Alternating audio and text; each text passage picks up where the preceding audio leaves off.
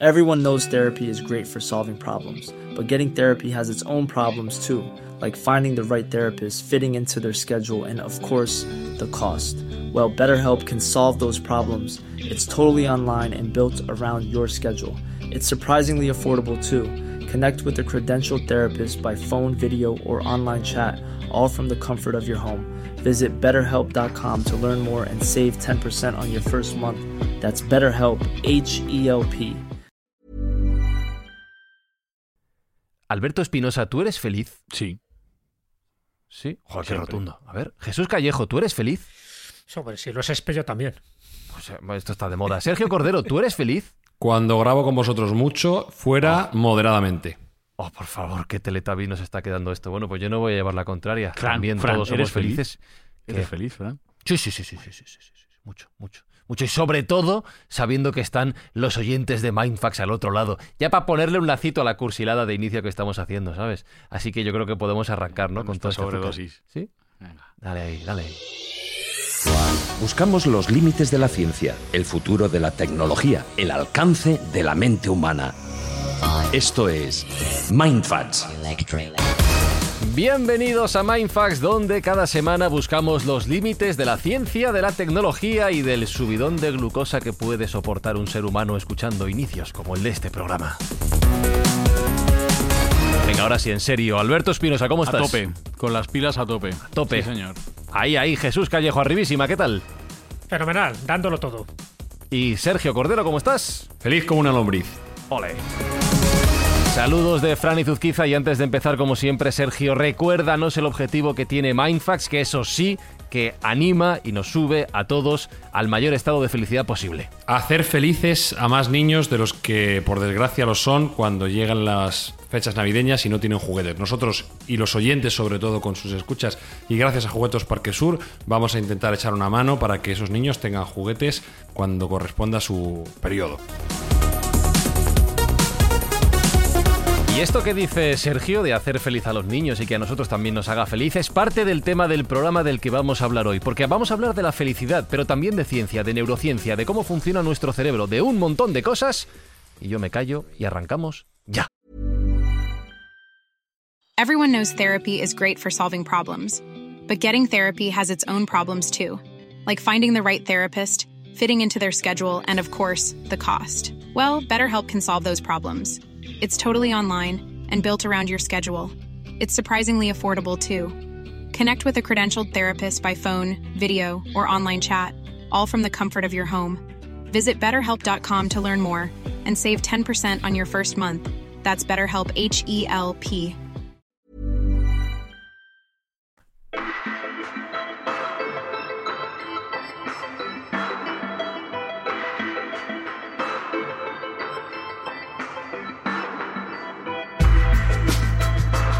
En este programa, además, hay que ponerse serios porque tenemos, tenemos invitada eh, que sabe mucho de esto. Entonces, va- vamos a presentarla como Dios manda. Por una vez, vamos a ponernos serios del todo. Es filóloga hispánica, es antropóloga, es escritora, es guionista. Ha colaborado en numerosas publicaciones. De hecho, la habréis visto en Cuarto Milenio. Si no, la habréis escuchado, la escucháis en La Rosa de los Vientos. Y además podéis leerla en muchos libros, entre los cuales hay uno que hoy nos interesa especialmente, que es Neurociencia de la Felicidad, editado por Odeón. ¿Cómo estás, Mado Martínez? Y gracias por atreverte a pasarte por Mindfacts. Pues en estos momentos más a gusto que un arbusto. ¿Estás feliz también? Sí, estoy a gustito. Luego no sé cómo estaré. Pero ahora Vale, mismo, vale. de momento, bien. de momento bien. Luego ya veremos a ver cómo os portáis. Eh, Me, me- me gusta que, que contrapongamos un concepto tan etéreo como es la felicidad con uno tan concreto como es la neurociencia. La primera pregunta que se me ocurre es si todo es cuantificable, todo se puede poner negro sobre blanco con números. ¿La felicidad también se puede medir de alguna manera? Pues mira, antes para medir la felicidad los psicólogos solo tenían los test y tenían que fiarse de las respuestas a veces subjetivas de los sujetos a quienes sometían a experimentos y cada vez más tenemos herramientas para medir niveles químicos, hormonales, para saber si la testosterona sube, baja, si suben o bajan los niveles de cortisol, la hormona del estrés o la serotonina, la hormona de la tan llamada felicidad o la oxitocina, la hormona del vínculo. Tenemos más, algo más que, que, encefalogramas, tenemos imágenes en las que podemos ver cuando se activan ciertas áreas del cerebro o cuando no se activan y en qué momento se activan y qué significan eh, que se activen o no, ¿no? Como ese famoso experimento que realizaron en la Universidad de Wisconsin con, con ese grupo de monjes budistas que llegaron a la conclusión, o así por lo menos lo vendieron en los titulares de los periódicos, de que la mano derecha del Dalai Lama, Mathieu Ricard, era el hombre más feliz del mundo. Bueno, pues a ese hombre le habían puesto muchísimos cablecitos en la cabeza y fue sometido a un montón de, experimentos para intentar medir en la, medida de lo posible, válgame la redundancia, eh, si somos más o menos felices, estamos más o menos conectados o qué pasa. Aunque sí tengo que decir que aunque el ser humano es un cóctel químico y, muchas cositas eh, tienen lugar eh, dentro de, nuestra química cerebral y nuestros neurotransmisores y, todas esas cositas, mm, no todo es medible y no todo es determinismo biológico. Me queda la pregunta, Sergio Espi, Jesús, ahora la duda de si esa felicidad se podrá hackear, porque ha hablado Mado de ciertos elementos que definen cuantificablemente la felicidad. No sé si lo veis posible esto. Yo creo que sí, ella ha dicho además un nombre que a mí me llamó la atención en su momento, que es Mathieu Ricard, que efectivamente es un monje budista al cual pues le hicieron esos experimentos para ver qué capacidad de felicidad tenía. Eh, y yo estuve en su momento, por curiosidad, ojeando su biografía. Me pareció muy interesante que él viene de una familia, bueno, bien estructurada, es francés. Eh, su padre parece ser que era un filósofo renombrado, Jean-François Rebel, que yo, bueno, pues no, no le conozco, pero su familia estaba bien acomodada y él, él reconoció que él encontró la felicidad cuando abandonó todo. Cuando dejó esa vida de comodidad, cuando dejó todo lo que sus padres le podían otorgar, eh, el trabajo habitual que tenía la gente de su entorno, se fue a meditar eh, y ahí fue cuando encontró esa felicidad tan eh, impresionante que luego se demostró. Entonces yo creo que sí que debe haber un sistema para encontrarla, pero cada uno debe encontrar la suya. La felicidad lo que sí tengo claro es que debe emanar de uno mismo, no va a venir desde fuera. Es de, dentro hacia afuera, no de fuera hacia adentro. Sí, además, últimamente, y eso lo sabe muy bien Mado, hay muchísimos libros de tu ayuda, ¿no? Que te dice cómo conseguir la felicidad, lo que tienes que hacer o no tienes que hacer.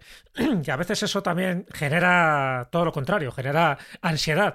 Porque, claro, si te están diciendo lo que tienes que hacer para ser feliz y luego no consigues ser feliz, dirás, bueno, pues algo estoy haciendo mal. el método falla o el libro resulta que es una caca de la vaca. Pero yo creo que eh, muchas veces caemos en la presunción de que se puede ser feliz sencillamente, pues eso, siguiendo unas determinadas conductas y ahí podemos también caer en una de las cosas que dice Mado en su libro, que es la tiranía de ese optimismo, ¿no? Eso de que parece que hay que ser felices eh, por, por decreto, o que aquello que tú sueñas se tiene que convertir en realidad, y si no se convierte en realidad, ¿qué pasa? Entonces caes en una especie de depresión. ¿Tú crees, Mado, que efectivamente hay demasiado libro de autoayuda, demasiado gurú, vamos a llamarle, de las emociones, que se empeñan en decir lo que tenemos que hacer o no hacer para conseguir dosis de felicidad? Bueno, es que la felicidad se ha convertido en la actualidad y en la era en la que estamos eh, viviendo momentos únicos, casi diría yo, en, un tema importante, en un tema prioritario. Si leemos la trilogía de ese famoso filósofo israelí que está ahora mismo tan, tan de moda, ¿no? Sapiens, Homo Deus y 21 lecciones para el siglo XXI, lo que nos viene a decir es que ahora mismo eh, a lo que va a tender o a lo que va a aspirar el ser humano es a encontrar esa felicidad. ¿no? De hecho, en Estados Unidos eh, se está convirtiendo casi en una obsesión ¿no? de, personas que van al psiquiatra no porque tengan un problema, sino porque le piden al psiquiatra, por favor, enséñame a ser más optimista. Oiga, pero si usted no tiene ningún problema, ¿qué me está contando, ¿no? yo, pensamiento positivo y tengo que estar feliz todo el rato y...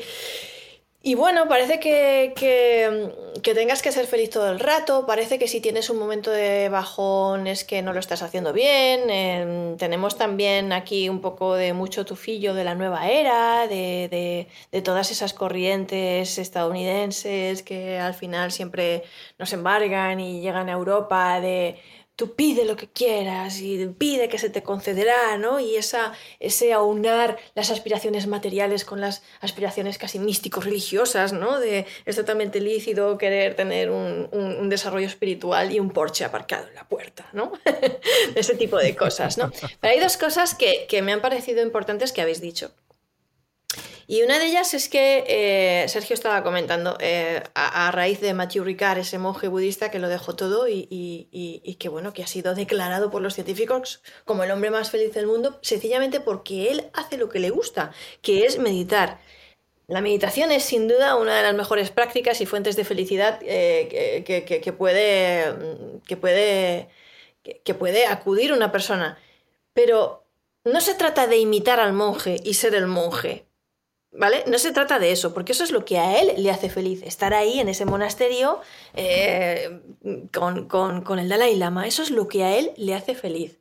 A lo mejor tú o yo, si nos fuéramos a ese monasterio, no seríamos felices. A lo mejor tú y yo seríamos felices haciendo otra cosa.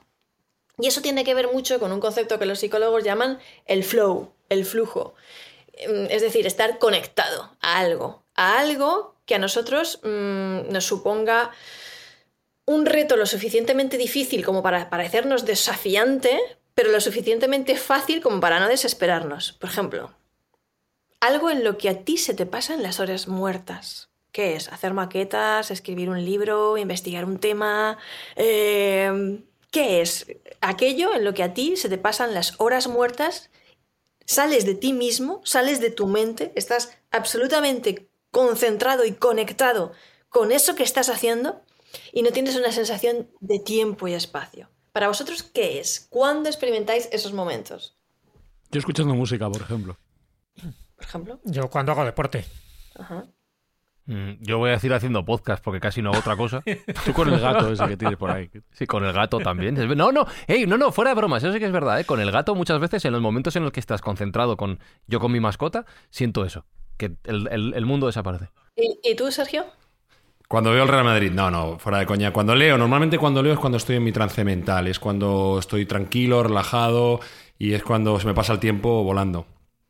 Vale, habéis dicho todos cosas que son formas científicamente probadas de ser feliz, de acuerdo con la neurociencia. Por ejemplo, alguien ha dicho deporte. Jesús, creo que ha sido, ¿no? Yo, yo, sí, jugando al tenis, sí. Jugando al tenis. Fíjate, el tenis además es uno de los deportes, es muy parecido a, como todos los deportes de raqueta. Cuando tú estás jugando al, al tenis, Jesús, además de estar conectado al flow, porque seguramente tienes técnica y más o menos te defiendes, ¿vale? Jugarás con gente de tu nivel, te defiendes, es decir, algo que, requiere algo de desafío y de ejecución de movimientos, ¿no? Es, algo que, es un reto y que tratas de hacer el movimiento perfecto y devolver la pelota en el momento perfecto, pero al mismo tiempo se te da bien porque tienes técnica y puedes llegar a hacer un punto, ganar el partido y tener ese subidón de dopamina, ¿no? Ese estado dopaminérgico, pero al mismo tiempo estás conectado al flow y al mismo tiempo estás en un estado casi de meditación. ¿Por qué?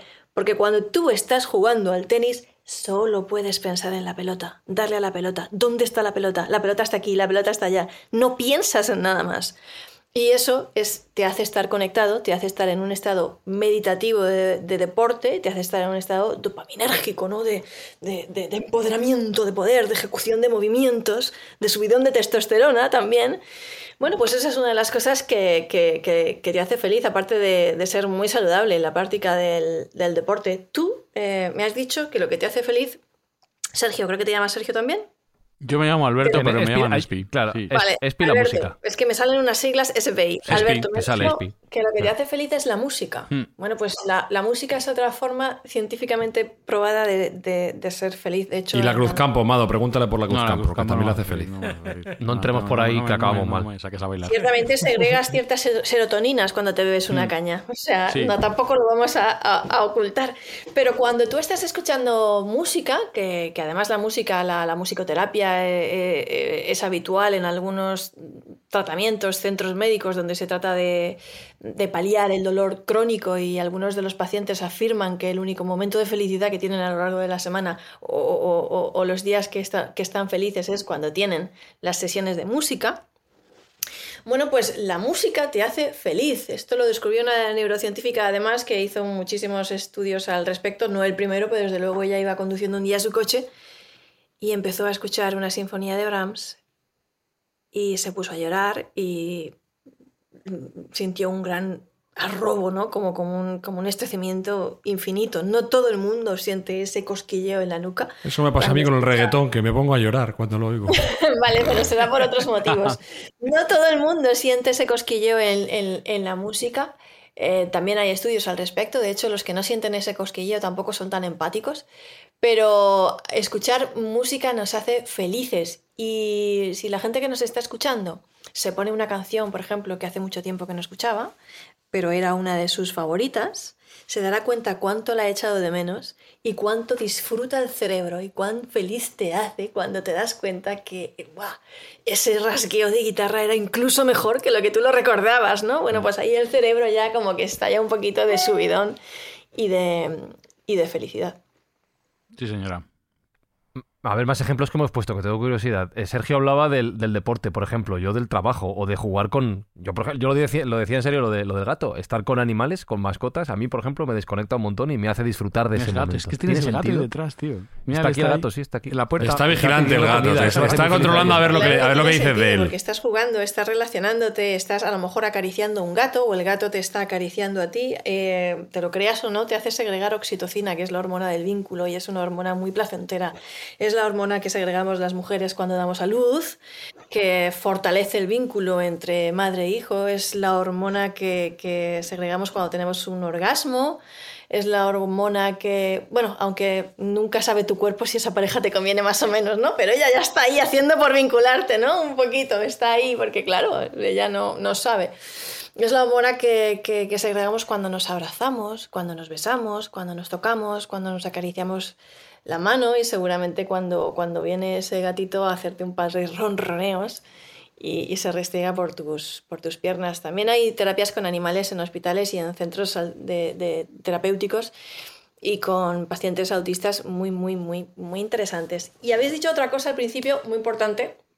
Yo no lo sabía, habéis dicho que este programa eh, tiene un fin muy bonito, que es recaudar juguetes, ¿no? Para, sí, final, Para los niños es una experiencia muy bonita. Yo he participado en campañas navideñas muchos años eh, similares y, y la ciencia también dice que el altruismo es fuente de felicidad y que realmente si yo te doy 5 euros y te pido que los gastes en hacerle un regalo a otra persona, te van a hacer más feliz si le haces un regalo a otra persona, de hecho, esos 5 euros, que si te los gastas en ti mismo.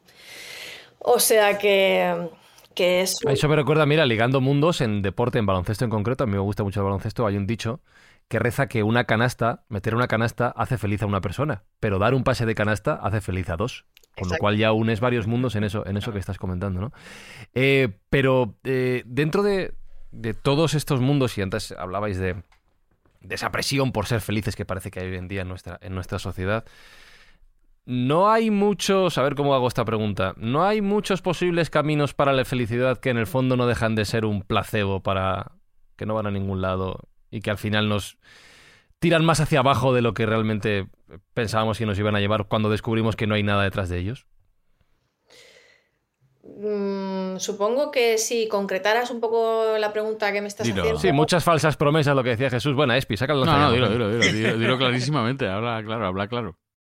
Es que estás ahí dando unos recovecos que... Sí, no, que, no, quiero, no quiero ir a nada en concreto, pero se nos prometen muchos caminos para encontrar la felicidad, tú lo decías antes, ¿no? Eh, y muchos de ellos no son verdad, con lo cual al final el resultado es peor de lo que estábamos pensando. Porque se ha, transformado la felicidad en un producto y se vende y se gana dinero con ella. Mr. Wonderful. Este, eh, vivimos en una época de consumismo, de capitalismo, en la que acumular todo tipo de experiencias, incluso relaciones sexuales o parejas, es casi considerado como, como, como un patrimonio, ¿no? y, bueno, la gente pues lo que quiere es pues eh, entrar a Tinder, eh, acumular experiencias, cuantas más parece que más rico eres, ¿no? O consumir una serie de sustancias o o salirse de sí de otras maneras, ¿no? Y vivir la vida tan rápido que a veces, pues a lo mejor no es lo que están buscando o te dejan más vacío de lo que de lo que te sentías al principio y, bueno, pues sí, hay gente que yo creo que busca la felicidad en, en, en materialismos, en, en, cosas en las que no están, en comprar cosas, en posesiones, en un vestido, en un Porsche, en un Ferrari. Por eso decía que, bueno, pues estas corrientes de la nueva era creo que a lo mejor están poniendo un poco el tema de la felicidad donde a lo mejor no hay que apuntar, ¿no? Aunque estén muy orgullosas de aunar las aspiraciones materiales con, con, con las aspiraciones espirituales. Pero si hacemos caso a los estudios que verdaderamente han investigado el tema de la felicidad, como ese estudio de la Universidad de Harvard, que lleva más de 80 años y ha pasado por varios catedráticos, investigando qué es lo que realmente nos hace felices a los seres humanos. No hay ni un solo estudio que diga que a los seres humanos nos hace feliz un coche nuevo, una casa nueva, un Porsche, un Ferrari, tener mucho dinero. De hecho, lo que dicen esos estudios es todo lo contrario, que cuando tenemos nuestras necesidades cubiertas no nos hace feliz nada de eso, que lo único que nos hace feliz o lo que más nos hace feliz, estoy hablando de un estudio que lleva décadas, son las relaciones humanas. Bueno, yo aquí quería hacer dos comentarios. En primer lugar, en su momento leí un libro, que no me acuerdo cómo se llama en castellano, que es de Daniel Gilbert, que se llama Stumble on Happiness, creo que es Encontrándose con la felicidad, algo así. Y él lo que venía a decir, pues el libro es espectacular, es eh, súper tremendo de, acerca de la felicidad, pero me, llamaba mucho la atención y me chocaba que venía a decir que el ser humano está genéticamente programado para ser infeliz. Porque evolutivamente es una ventaja ser infeliz. Porque si el ser humano está feliz, puede conformarse. Y si se conforma, no, evoluciona, no se reproduce más, no se alimenta más, no crece como especie. Entonces, genéticamente estamos programados precisamente para caer en esa rueda del hedonismo. Llego a un coche, quiero un coche más grande. Llego al coche más grande, ahora quiero un avión privado. Llego al avión privado, ahora quiero ser presidente de Estados Unidos. Es decir, nunca se para uno de tener metas para y pensando que esas metas futuras más grandilocuentes son aquellas que te van a hacer más feliz, pero todo lo contrario. Y quiero hacer el comentario de cómo está o cómo consideras tú, Mado, como experta, que está influyendo en el estado de felicidad general de la gente humana o de, de la raza humana esa llegada tan brutal de las redes sociales, visuales sobre todo, ¿no? donde estamos viendo todo el día qué felices son todos los demás, qué vida tan estupenda tienen todos, donde es tan importante mostrar lo bien que me va y, lo contento que estoy. Y bueno, lo que, lo que está mm, justo cumpliendo es lo contrario, ¿no? Es un, estado de falsedad y de, y de vida ficticia que, que, no puede hacer a nadie más feliz. Bueno, a ver si me acuerdo de todo lo que me has dicho, porque todo es interesante. eh, bueno, a lo primero, a lo a La primera hecho... ha descrito a Donald Trump, cuando empezaba claro. que, que, tiene un yate, un avión y luego quiere ser presidente de los Estados Unidos. Claro. A lo primero a lo que has hecho alusión es al fenómeno de adaptación hedonista, que es como lo llaman los, los psicólogos. Es decir, el fenómeno mediante el cual eh, tú eh, anticipas que vas a ser muy feliz cuando acabes la carrera o cuando te cases o cuando te hagan un, una promoción o te aumenten el sueldo y vayas a cobrar 5.000 euros más al mes o cuando ganes la lotería. Pero eh, luego, por el fenómeno de adaptación hedonista, eso se pasa y vuelves a los mismos niveles de felicidad medido, ¿vale? A los mismos niveles de felicidad que tenías antes de ganar la lotería o incluso mmm, eres más amargado porque si encima te casas y tienes un mal matrimonio o en ese trabajo te suben el sueldo pero no eres feliz con el trabajo o lo que sea, incluso puedes incluso ser eh, más infeliz. De hecho, de hecho, hace bien poco ha habido una ganadora de lotería en Gran Bretaña que se ha suicidado no. y ha dicho que lo peor que le ha pasado en la vida, no sé si se ha suicidado, sí. o ha dejado dicho que lo peor que le ha pasado en la vida es que le tocara la lotería. No, no es infrecuente, ya ha pasado en muchas ocasiones de gente sí. que, bueno, pues mm. tiene la fortuna de ganar algún premio y acaba peor de lo que inició. Pero a mí me interesaría saber si tú consideras también que esto es una programación genética evolutiva. A ver, antropológicamente, en la biología evolutiva, eh, eh, nosotros hemos evolucionado para preocuparnos. Nuestro cerebro de Homo sapiens está programado para, para, preocuparse, para, para, anticipar problemas, para qué va a pasar, qué no va a pasar, para, para no conformarse, ¿no? Para no quedarse siempre estancado y para tener siempre esa dosis sana de miedo, ¿no? Que te haga protegerte de la presa y del peligro, porque si no nos hubiéramos preocupado por las cosas y no hubiéramos querido salir siempre adelante o, o, o no nos hubiera empujado esa dopamina que es la, la, hormona de pensar en el futuro y que habrá al otro lado del charco, pues nunca hubiéramos probado ni una gamba, ¿no? Pero el primero que dijo, ¡pum, me la como! ¿no? Pues, pues, pues, pues eh, el ser humano es que es así, es curioso y, y mira a dónde nos ha llevado, ¿no? Y mira hasta dónde hemos llegado. Bueno, pues hemos llegado a donde hemos llegado porque estamos mmm, programados eh, para ser infelices, en gran parte, como tú, como tú has comentado, amigo. eh, pero también para aspirar por esa dopamina que nos empuja serlo, ¿no? Y a lo mejor es en el camino, ¿no? De querer serlo cuando realmente, cuando lo anticipamos, somos más felices. Como cuando ves a una chica y la quieres conquistar, ¿no? Hay dos tipos de personalidades, la dopaminérgica y la no. Bueno, pues la dopaminérgica de lo que realmente disfruta es del momento antes, ¿no? Es de, de, de la conquista, de, del, del de anticipar, claro, el cortejo, de anticipar esa, esa felicidad, imaginar todo el rato lo feliz de que vas a estar eh, estando con esa persona y estás feliz en el momento en el que estás pensando y ansiándolo y deseándolo, ¿no? Incluso a lo mejor más que cuando estás con ella, eh, ¿no? Pero, pero realmente eh, no hay que obsesionarse con el tema de la felicidad. No creo que sea sano, ni conozco a nadie que sea, eh, que sea feliz las 24 horas del día, porque es que si fuéramos felices las 24 horas del día, es que ni siquiera tendríamos la capacidad de madurar como personas.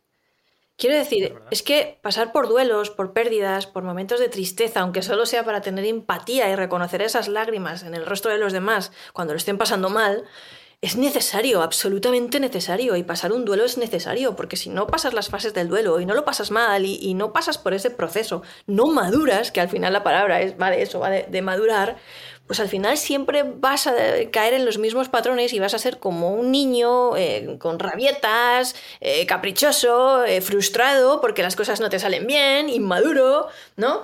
Y, es un poco también al hilo de lo que decías antes, lo que está promoviendo esta sociedad narcisista de redes sociales, de comparación, de ver a todo el mundo en Instagram sonriendo y pasándolo bien, o en un lugar de vacaciones fantástico, o, ¿no? Eh, porque normalmente siempre posteamos fotos de momentos en los que nos estamos pasando bien. Y fíjate que si antes decíamos que Mathieu Ricard era el hombre más feliz del mundo, eh, también es un hombre eh, al que hay solo una cosa que le preocupa y le hace infeliz, que es compararse con los demás. Y en el momento en el que le dijeron que era el hombre más feliz del mundo, ya se estaba comparando con los demás. ¿no?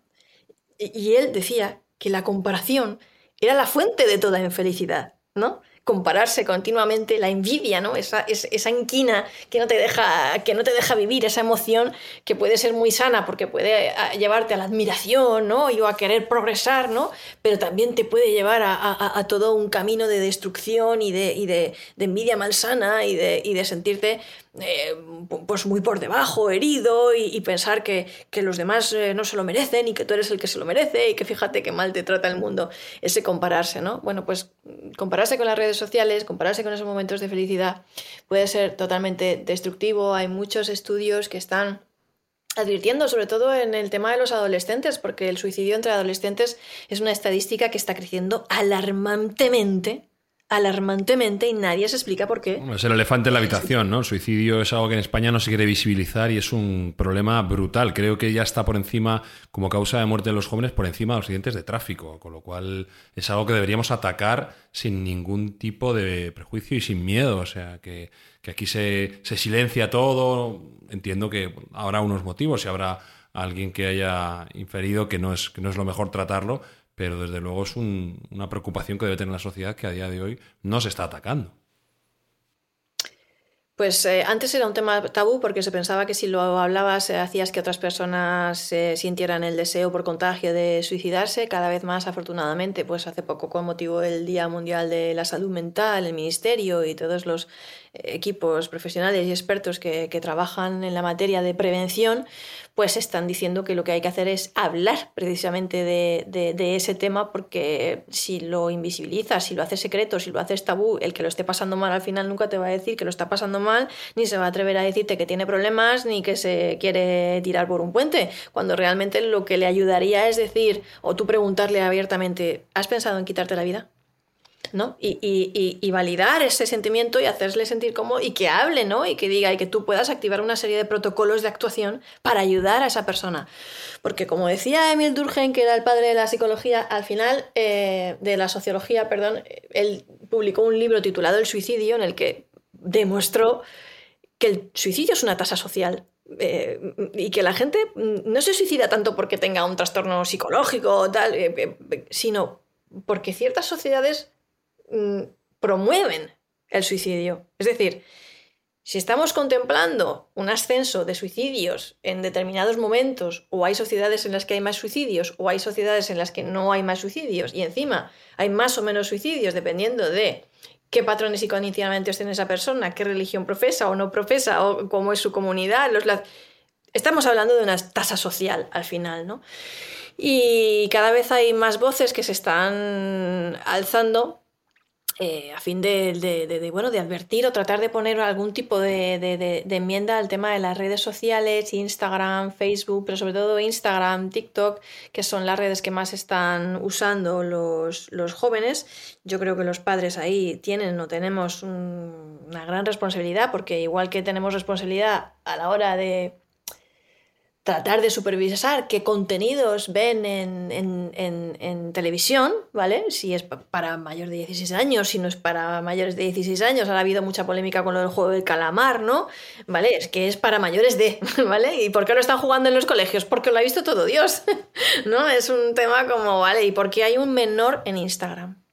Porque hay menores que están usando las redes sociales en Instagram, cuando además hay muchísimos estudios que están demostrando, ya no solo entre población joven, sino entre población adulta, que usar las redes sociales deprime.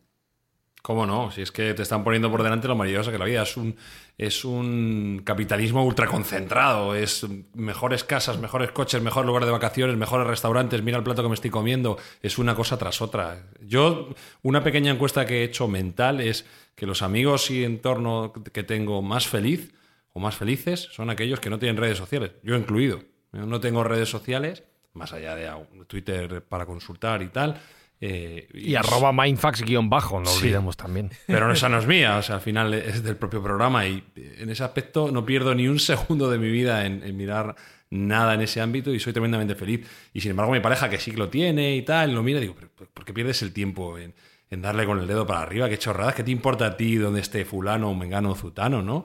¿no? No nos entendemos bien en ese aspecto, ella, ella tampoco entiende que yo esté leyendo noticias todo el día, pero bueno, eh, el tema de las redes sociales de verdad que a mí me parece una autovía a la infelicidad absoluta. Sí, pero fíjate un poco lo que has dicho, Sergio. Yo creo que hay una, hay dos cuestiones ahí que creo que serían dos buenos consejos un poco para, bueno, pues para saber cómo ser un poco más felices nosotros mismos, ¿no? Una sería cómo gestionar nuestras propias emociones, o sea, un poco lo que estaba diciendo Malo, en el fondo es eso, no sabemos gestionar nuestras emociones y por lo tanto pues las llevamos a extremos, tanto para un lado para otro y podemos caer en la depresión con mucha facilidad. Y la otra sería evitar las rutinas, ¿no? Salir un poco de nuestra zona de confort. ¿Tú opinas, Mado, que esos serían dos buenos consejos un poco para encontrarnos a nosotros mismos? Pues hombre, yo creo que lo de, las gestiones lo de la gestión emocional, en primer lugar, es importante, que no se nos enseña gestión emocional nunca. En el colegio no te dicen qué hacer, bueno, pues me han dado calabazas, o la gente me dice gorda, o, este porque no me quiere, o... Nadie nos enseña eso, nadie nos enseña a, lidiar con el rechazo, nadie nos enseña a lidiar con el acoso escolar, o con la vergüenza, o con emociones que son muy humanas, la envidia, los celos, la cólera, eh, la vergüenza, la culpa. Nadie, nadie nos enseña eso. Nos enseñan matemáticas, nos enseñan a hacer eh, cálculos, a memorizar los ríos, a, a otras cosas, ¿no? Entonces, como nadie nos enseña a gestionarnos nuestras emociones, al final somos pequeños niños o, bebés con una pistola en las manos. y tenemos 40 años, 50 tacos o lo que sea, y seguimos a veces siendo niños que, somos manipulados por una serie de, gestiones que nos sobrepasan, sencillamente porque nadie nos ha enseñado a, a gestionarlas. Hay algunos institutos, algunos colegios que creo que están empezando a dar ejemplo, como en las Islas Canarias, donde ya en los institutos se está enseñando gestión emocional y se están abordando de forma bastante práctica este tipo de cosas que yo creo que son sumamente necesarias pero creo que todos estamos a tiempo y, todos eh, podemos eh, trabajar en ello si nos atrevemos a mirarnos al espejo de nuestro monstruo y admitir que hay ciertas partes que no nos gustan de nosotros, porque todos las tenemos, eh, admitámoslo, todos tenemos ciertas partes que no nos gustan de nosotros, todos tenemos ciertas reacciones que no nos gustaría tener en determinados momentos y, que hay veces que, que bueno, también en contra de la nueva era, que siempre está eh, diciendo, bueno, que tú eres perfecto, tú eres maravilloso, tu autoestima, que tal. Vale, la autoestima hay que trabajarla, ¿vale? Pero también hay veces que no somos tan perfectos y hay que trabajar un poquito en, en, en, en uno mismo. Y si hace falta ir al psicólogo, se va, porque son de los mejores profesionales del mundo. Y cuando uno tiene un problema de verdad, de verdad, de depresión o de ansiedad o de lo que sea, pues lo que le hace falta de verdad no es un tío que le pegue la psicocháchara, un charlatán de la nueva era de 3 a 4. Lo que le hace falta es un psicólogo de verdad, porque son personas que ayudan muchísimo, que tienen las herramientas para ayudarnos y que realmente nos pueden ayudar en ese camino de, de gestionar todas esas emociones, conocernos a nosotros mismos, explorar otros niveles de mente. Decía Jesús Callejo, salir de nuestra zona de confort. Claro que sí, porque únicamente cuando sales de tu zona de confort creces. La línea de aprendizaje va paralela a la línea de, la salida de confort. Si tú no sales de tu zona de confort, aprendes un idioma nuevo, eh, cambias de casa, te atreves a cambiar de trabajo y estás todo el rato eh, encerrado en tu casa porque tienes miedo a salir, a aprender, a relacionarte, pues a lo mejor te sientes muy seguro y muy a salvo dentro de tu cárcel de miedo, pero mm, no tan feliz como podrías ser si te dejas llevar un poquito por esa, por esa zona de confort y, y,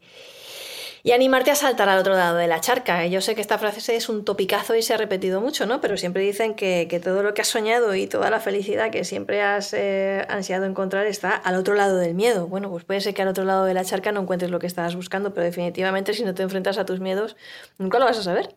A mí no me gusta mucho la no me gusta mucho la presión salir de la zona de confort, prefiero la de ampliar mi zona de confort. Es decir, vamos a buscar vamos a buscar pericias eh, superiores para intentar abarcar esas cosas que desconozco. No, yo me refería a evitar rutinas, o sea, la zona de confort cuando siempre estás haciendo lo mismo cada día y entonces eso te crea una falsa sensación de seguridad. O sea, la rutina yo creo que mata el espíritu aventurero y mata muchas de esas emociones que estamos hablando. Es decir, otra cosa es salir de la zona de confort para evitar rutinas, no es salir de la, de la zona de confort como norma, porque al final, claro, si sales siempre de esa zona de confort, al final también puedes encontrarte mm, con, con, serios disgustos. Pero las rutinas, ah, yo, lo, yo lo he comprobado, yo he sido funcionario durante muchísimo tiempo, como lo sabes, y al final casi en la rutina. Y esa rutina al final dices, ¿no sabes qué? tienes un dinero, un sueldo, tienes una cierta estabilidad, pero no eres feliz. por, no hablar en la pareja. Que, es, que ser funcionario, que es lo que todo el mundo quiere y que le pues haría feliz, no hace feliz a nadie. Pues yo he conocido a funcionarios que son auténticos. Si alguien tan sabio como Jesús ha dejado de ser funcionario, es por algo. Bueno, yo creo que lo de que Jesús y lo que Sergio estáis diciendo los dos eh, es plenamente compatible porque mm, coincido con el término ampliar la zona de confort porque tampoco tienes por qué, vamos a ver, que tampoco tienes por qué cambiar, hacer un cambio radical de tu vida porque si tú estás a gusto con tu vida y con tu pareja y con tu entorno y donde vives y tal, no, tienes por qué cambiar todo eso si a ti te, llena y te satisface. Y estoy de acuerdo con lo que dice Jesús porque realmente... Eh, eh, mm, caer en la rutina es matar la creatividad, pero sobre todo eh, matar la neuroplasticidad de tu cerebro y la neurogénesis. Y tenemos un cerebro que además se ha demostrado hasta hace poco que, que puede estar continuamente ¿no? Eh, generando, generando nuevas neuronas y, nuevos circuitos neuroplásticos.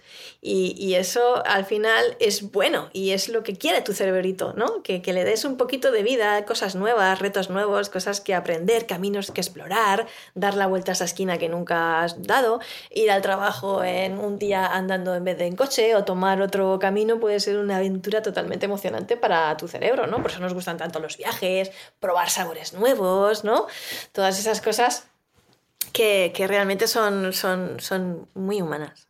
Hmm, y así tengo la cabeza yo de gorda, espinosa, pues no paro de probar cosas. Un cerebro hiperdesarrollado. Tope, Bueno, lo que yo te, te, iba, te, iba, a preguntar también, Mado, que decías sobre lo que vemos en el espejo y a veces no nos gusta, y hablabas de acudir a terapia, alguien que nos guíe. A mí se me ocurre otra solución por la que te quiero preguntar y si hay alguna implicación en neurocientífica en ello. Si no me gusta lo que veo en el espejo, pues me he visto de diferente manera, me maquillo de diferente manera, me hago una liposucción, me pego un pinchacito de Botox. ¿Cómo influye esa imagen externa a, la parte interna de nuestra, de nuestra felicidad? ¿Hasta qué punto es verdad esto o es... Eh, no vale para nada? Pues mira, esto lo podemos tomar desde dos puntos de vista. Mm, cuando una persona se siente a gusto con su, con su apariencia, ¿no? Ya que estamos hablando de, de apariencia, me has puesto ese ejemplo, Mm. Obviamente tiene más eh, autoestima y más autoconfianza, confianza en sí misma que cuando una persona tiene complejos o no se siente a gusto consigo misma.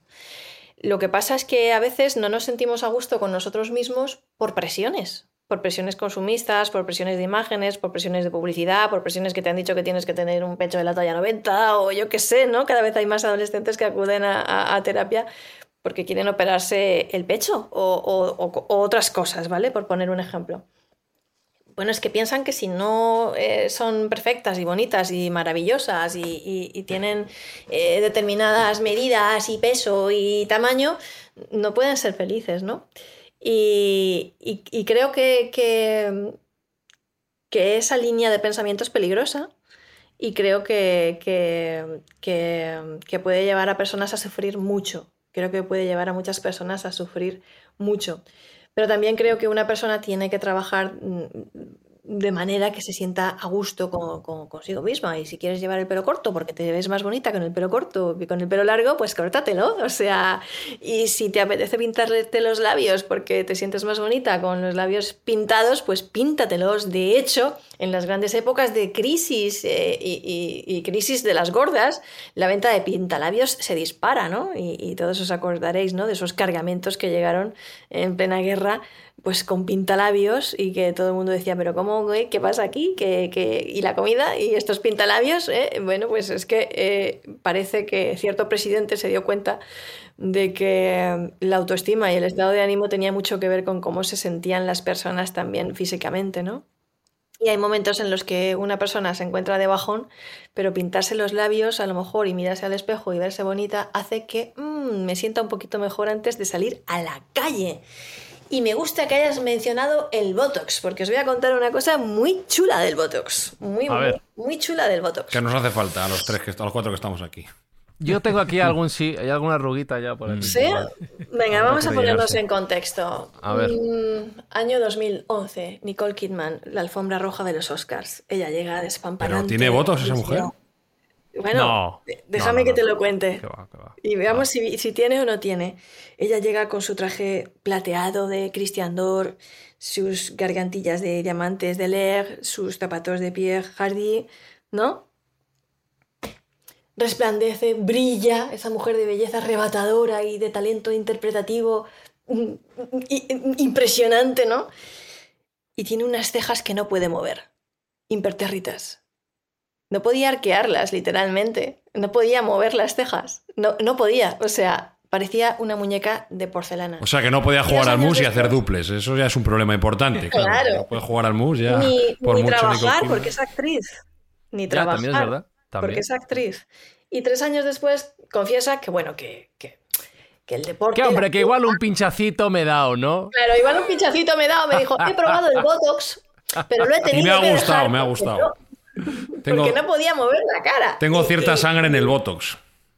Claro, y para una persona que vive de poner caras y hacer muecas, pues imagínate, es una actriz, pues no le. No, no. Pero claro, los científicos se dieron cuenta de que la gente que le inyectaban Botox, aparte de tener esa línea de expresión un poco así vacía, ¿vale? Pero es una línea ideal de expresión, que cuando le inyectaban Botox a pacientes que, que tenían depresión grave, sentían un alivio significativo, casi inmediato. ¿Por qué? Porque las líneas de expresión te impedían sentir tristeza. Pero también se dieron cuenta de que las personas, estos sujetos a los que les inyectaban Botox, eh, perdían capacidad de empatizar con los demás. Es decir, como no podías sentir tristeza, tampoco podías ponerte en el lugar del otro que estaba triste, porque las neuronas espejo están íntimamente relacionadas con la expresión facial, ¿no? Entonces, es, bueno, eh, al final el cuerpo importa, y al final la postura importa, y al final cómo te pongas importa, ¿no? Estudios como, como el de Wonder Woman, Wonder Woman, la postura de Wonder Woman te empodera, ¿no? Esa postura de Wonder Woman con los, eh, los codos ahí en jarras, los pies firmemente apoyados en el suelo, ¿no? Esa postura erguida de, de- Vale, es una postura de poder que se ha demostrado que solo dos minutos en la postura de Wonder Woman hace que te suba la testosterona un 20% y que te baje el cortisol un 15%, que es la hormona de- del estrés. Con lo cual, Si dos minutos en la postura de Wonder Woman te hacen sentir así, ¿qué no te hará sentir practicar asanas de yoga, ¿no? O, deporte, o, ir a jugar al tenis, como hace Jesús. Jesús, ¿cómo sales después de cada partido de tenis? Depende si gano o si pierdo. iba a decir, iba a decir No, pero... No, salgo fenomenal. Pero en general, ¿cómo salgo con ganas de... darme una ducha. Aparte. No, no, no, salgo, salgo, salgo contento, sé que mi cuerpo lo ha agradecido y salgo con ganas de tomarme una cerveza y luego darme una ducha. Y poderoso. Y poderoso, sales poderoso, sales con confianza, sales eh, muy a gusto, te sientes muy bien después de, después de, de, hacer, de hacer deporte. Todo lo que comemos, lo que no comemos, lo que, lo que sentimos, lo que no sentimos, el entorno, todo, todo todo nos afecta también de determinada manera. Eh, hay, hay, hay, neuronas no solamente en el cerebro, hay hormonas, hay, hay eh, neuronas en el corazón, hay neuronas en los intestinos. Eh, el, estómago y, el sistema entérico, los intestinos, producen el 90% de la serotonina que se produce en nuestro cuerpo. Puedo la puedo fe. Claro, la serotonina es la hormona de la felicidad que te da el sol, que no te da el sol, si sintetizas o no sintetizas la, vitamina D también tan, tan necesaria. Bueno, todo eso importa. Lo que comes afecta a tu estado de ánimo también. Lo que sientes, si tienes frío, si tienes calor, ¿no? Estudios tan bonitos como que tú eh, estás en una estancia y te dicen que sujetes una taza con agua helada y de repente entra una persona a la que no conocías de antes y te la presentan, mientras tú estás sujetando una taza de agua helada. Bueno, pues esa persona mm, no te va a inspirar mucha confianza y, vas a sentir el, el, encuentro con esa persona como algo frío, mientras que si te presentan a esa misma persona mientras tú estás sujetando una tacita de café caliente, te vas a sentir muy cálido y muy cómodo con esa persona y con más confianza, te va a inspirar mucha más confianza, porque si tú te sientes cálido, sientes cálidos a los demás. Hombre, ¿y donde esté el café que se quite el agua también? Mm, totalmente. Yo cuando, cuando leí tu libro, Mado, Neurociencia de la Felicidad, y también ahora escuchándote en este programa, eh, me recordó esa frase que dice que estaba en el templo de Apolo de Delfos, en el frontispicio, la de Nobste ipsum, conócete a ti mismo. También había otra frase que decía nada en exceso. Realmente yo creo que serían dos frases, ¿no? Fíjate, que viene de la, de la Grecia clásica, pero que serían muy aplicables para el mundo de hoy, ¿no? Conócete a ti mismo y luego nada en exceso. ¿Estás de acuerdo un poco con esas dos máximas presocráticas, se podría decir? Absolutamente, porque conócete a ti mismo, no al monje, ¿vale? conócete a ti mismo, porque eres la mejor persona que vas a conocer en la vida, de verdad. Es que la gente a veces yo creo que no, que no se termina de conocer y de mirar al espejo y de, y de, y de estar a gusto consigo mismos. Yo, yo conozco a gente y, me, me produce mucha tristeza que de verdad que no se soporta. Además es que lo notas, ¿no? Que no se quieren, que no se soportan, que no, que, que, buscan constantemente llenar su vacío con, con relaciones, con esporádicas, conociendo a otras personas, o, o que van de, de, una en otra, porque realmente no, no, no, no saben estar y, y, a lo mejor pues no, no se valoran. Y es que a lo mejor no se han dado la oportunidad de conocer a esa persona tan maravillosa que tienen dentro, porque al final la mejor persona que vas a conocer nunca en la vida eres tú. Y si no te tomas la molestia de conocerte y de explorar tus zonas y de tener valor de hacerlo, porque ya he dicho que, en el espejo vas a encontrar cosas muy bonitas, pero también vas a encontrar cosas feas que no te van a gustar, pues qué lástima, ¿no? Que vayas a pasar por la vida sin haberte conocido nunca y sin haberte querido nunca, ¿no? Hay un ejercicio que a mí me gusta mucho y es coger foticos de cuando eras pequeño y cuando tenías 6, 7, 8, 9 años y ponerte a mirar esas fotos. Porque seguramente a, a, ese niño o a esa niña que está en esa foto no le dirías todas esas cosas que le estás diciendo muchas veces a lo largo del día y que te estás diciendo. La gente se maltrata mucho, se machaca mucho, se dice cosas horribles sin darse cuenta precisamente porque no revisa su diálogo interno, porque no se sienta a coger una libretita y a pasarse eh, un ratito pensando sinceramente qué es lo que se está diciendo a lo largo del día. Y nos decimos cosas muy feas, nos decimos cosas horribles, ¿no? Y, tenemos muchas distorsiones cognitivas. Y vemos las cosas de una forma a veces mm, totalmente alejada de un pensamiento pues, más racional y más adecuado con, con la realidad, ¿no?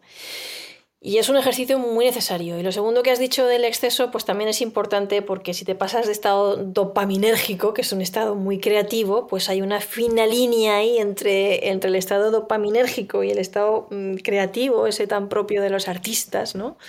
Que están en ese estado de flujo y que están creando y que están escribiendo un libro o pintando un cuadro o construyendo una catedral.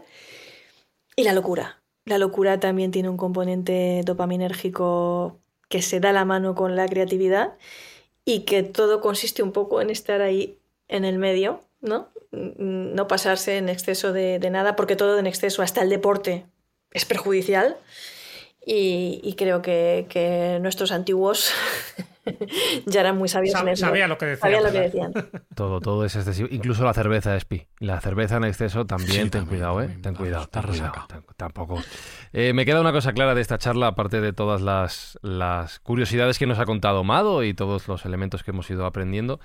Y es que a Amado Martínez le hace feliz hablar del tema de la felicidad, lo cual mm, me hace muy feliz a mí escuchándolo y espero que también a los oyentes de Mindfax les haya hecho felices escuchar esta, esta charla. Recuerdo que si queréis seguir profundizando en este tema, tenéis disponible Neurociencia de la Felicidad, editado por Odeón y escrito por ella, por Mado Martínez. Así que, Mado, espero que a ti también te haya hecho feliz, que nosotros seamos felices. Bueno, ya me entiendes, me estoy liando. Muchísimo, muchísimo. He disfrutado mucho estando con vosotros. Muchas gracias por acompañarnos hoy en MyFacts. Un abrazo. Y por esas lecciones de vida.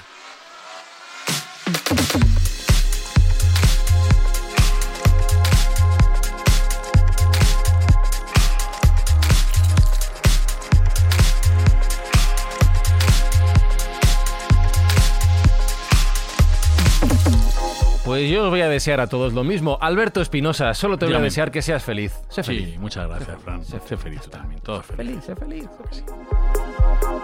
A ti, Jesús, no hace falta que te lo desee, porque ya lo ve, lo eres, lo eres mucho. Se te ve en la, en, la cara, en la felicidad del rostro. Estoy en el camino. En fondo, estamos en este planeta para eso, para experimentar, para compartir y para intentar ser un poquito más felices.